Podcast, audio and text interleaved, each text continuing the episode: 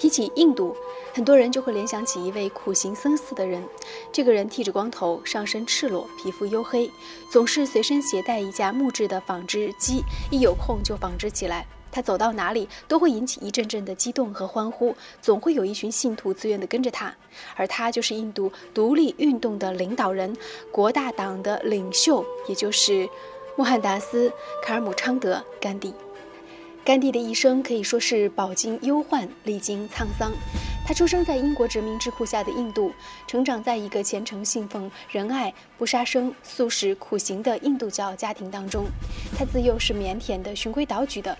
十三岁呢，就依着父母之命和一个文盲的女孩结婚。十六岁丧父，第一个孩子一出生就夭折。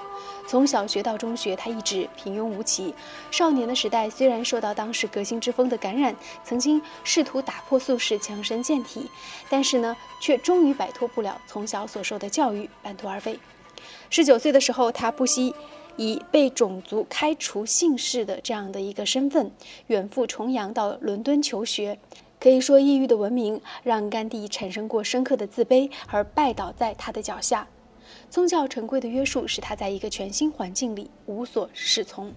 在短时间的迷茫和摸索之后呢，他终于放弃了对于西方文明的盲目模仿，而且受到了英国法治思想的教育，考取了伦敦大学学院的律师资格。学成回国之后呢，就开始在孟买做律师。虽然是历经挫折，而且第一次打官司就因为临阵怯场而砸锅了。半年之后呢，这个圣雄甘地呢是打道回府，在家乡人的帮助之下来维持律师业务，但是呢，他还是觉得很苦闷。有一次，有一个南非的印度人有一个案子要处理，他就义无反顾踏上了南非的征途。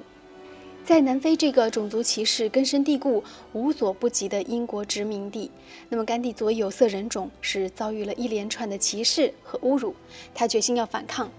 而他反抗的方式也颇令人觉得奇怪。他提出一个口号，就是我们后来知道的“非暴力”。但神奇的是，在南非领导的艰苦卓越的反种族歧视斗争当中，凭借自己的这个非暴力的观念，为南非的印度人也争取到了基本平等的权利，同时也实验出一种有效的武器——真理与非暴力学说及其实践。不过呢，在这种反歧视过程当中，我们也看得出，仅仅是“非暴力”这三个字就证明。甘地对于英帝国存在幻想。甘地呢，呃，是一个什么样的人呢？他对所有的宗教问题都感兴趣。他不只是对印度的神，他读很多的书。每周有一天，他总是在沉默当中度过的。他总是想办法获得神灵的真谛。甘地认为，人们应该能够像爱自己一样爱世上最平凡的人。他也痛恨几千年来使印度社会分裂成不同种姓的习俗，他的目标就是要废除这样的习俗。他希望各个种族之间可以相互随意的通婚。爱因斯坦曾经这样评价甘地，他说：“后世子孙很难相信，在世上真的存在过这样的人，圣雄甘地。”他说：“我认为甘地的观点是我们这个时期所有政治家当中最高明的。我们应该朝着他的精神方向努力，不是通过暴力达到目的，而是不同你所不认同的邪恶势力结盟。”在九九年，《时代》杂志评选二十世纪风云人物的时候，第一位是爱因斯坦，第二位是美国的罗斯福总统，而圣雄甘地排在第三位。在三十六岁的时候呢，圣雄甘地成为一个彻底的禁欲主义者。禁欲是受印度教的影响，但是他并没有离婚。据说他这个决定没有同妻子讨论，而是直接向妻子进行宣布。但是我们知道，圣雄甘地为了训练自己的这个禁欲，也曾经有一些美女这个裸体睡在他的身边，但是他却没有去碰他们，所以也成为了一个神话。那么圣雄甘地究竟是如何做到的呢？到现在还有各种各样的讨论。在南非工作之后呢？圣雄甘地还放弃了代表富有和成功的西方的服装，他的意思是，他希望他的穿着能够被印度最贫穷的人所接受。时时刻刻，圣雄甘地他内心当中所希望的是能够建立一个新的世界，同时能够带领印度人民走出这个被殖民的、被压抑的这样的一种统治当中。但是他采取的是什么办法呢？其实归根结底，我觉得圣雄甘地最后的。这样的成功或者说他的失败，给人的感觉还是一声叹息的。说到圣雄甘地，他是一个受过西方正统的法律学教育的一个人。同时呢又出生在一个极其普通的印度家庭，他又目睹了在南非印度人这种，尤其是印度底层的这种劳动者和上层社会的人之间的这种距离，所以在他内心来说，他是特别希望能够凭借自己的这种影响力去建立一个新的政权的。同时，他也特别希望印度能够实现一个真正的独立。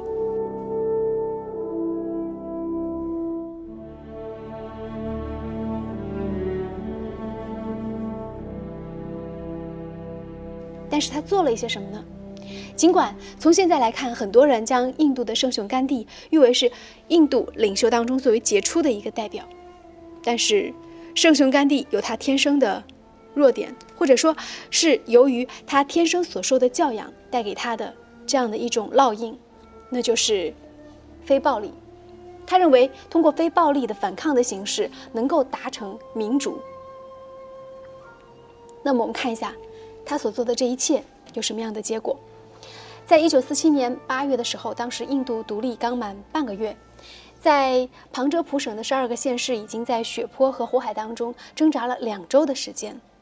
就在这个时候，加尔各答这个火药库因为甘地的坐镇一直没有爆炸。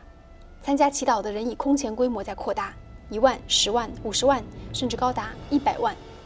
在一个狂热的宗教的国度当中，当亿万的信徒聆听一种声音的时候，他所创造的奇迹和神话是可以想象的。而就在那个时候，圣雄甘地发出了一个声明：九月一号绝食，一直到动乱结束，不成功变成人。他要求。一定要停火。这次绝食对他来说呢是一次冒险。当时他已经七十八岁了，长时间的奔波，又使他精力交瘁，在几小时之后就出现了心律不齐，说话的声音就模糊了。但是甘地绝食的消息传遍了加尔各答，尽管当地印度百分之八十五的居民不识字，没有收音机，但人们总是能够了解他绝食各个阶段的情况。每一次他受到死亡威胁，大家都会来到这个公馆看他。从第二天开始，询问他的健康状况的人就越来越多了。印度教和穆斯林的知名人士来到甘地的卧榻之前，请求甘地停止绝食。第三天，甘地健康恶化的消息传出来了，一股友善的浪潮席卷了这个难以驾驭的大都市。印度教徒和穆斯林一起。在暴行肆虐的贫民窟游行，呼吁恢复秩序和平静。中午有效果了，二十七名极端分子来到了印度的甘地的这个病榻跟前，承认自己的罪恶活动。而就在当天晚上，全城恢复了平静，大家共同起草了一项共同声明，庄严的保证，阻止宗教仇恨的再起。一九四七年的九月四号晚上，甘地喝了几口橘子汁，宣告结束七十三小时的绝食斗争。这样的绝食在之后还有一次，这是发生在一九四八年的一月十三号，甘地开始了一生当中最后一次绝食，但这一次他也获得了成功，他所提出的条件也得到了一个回复。甘地的一生可以说是绝食无数。在他看来呢，绝食是一种对敌斗争的武器，也是凝聚士气和战斗力的工具。但是，用绝食来对抗暴力，真的有用吗？这还是因为在印度这个环境当中，印度他们有信仰，而且甘地又被推到神的位置，所以大家会比较关心他的身体。一个普通人如果这样绝食，应该是没有这样的效果的。对于甘地的这个非暴力不合作运动，其实后世有很多的评论。比如说，有人就说，认为以前的甘地是神，是精神领袖；现在的甘地也是神，但是对印度来说是精神上的枷锁。是的，没有斗争，只是靠非暴力，在其他国家也许行不通。以印度当时的状况来看，可以说印度教和甘地是功不可没的。但是如果这样的事情发生在中国，咱们的农民兄弟早就王侯将相另有种乎了。不要说中国，我们可以想象一下，其实印度当时面对的是具有深厚民主传统的英国，对于人权和生命自由还是有尊重的，而且是那个土地上每个人最基本的一个根深蒂固的信仰。但是如果说圣雄甘地同志面对的是斯大林、希特勒，或者是其他的极权国家，这样的绝食和非暴力有用吗？所以说，非暴力不合作运动也是针对不同的国家的一种形式而已。非暴力不合作是一种很理想化的方式，它是以道德和真神的名义打动四亿的印度人当年的。但是试想一下，这样的方式让现在的印度怎么样呢？当年是无秩序的，现在还是无秩序的。这不像我们当时毛泽东提出来的“枪杆子里才能出政权”，无数次的非暴力，其实你只是用这样的方式让示威者感受到了同情，但是同情并不能够维护你的权利。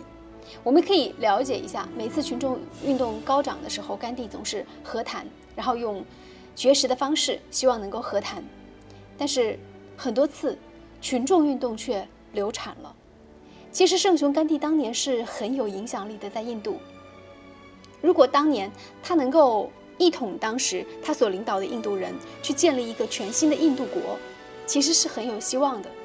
可是他永远在非暴力、在谈判、在和谈。甘地的人格魅力确实很高，可是人们把他认作是革命领袖，这本身就是一个最大的悲剧。他并不是革命的领袖，可以说他是一个不革命的领袖。虽然最后印度还是独立了，可是国家很混乱。当初他以为人们会宽恕对方，可事实呢？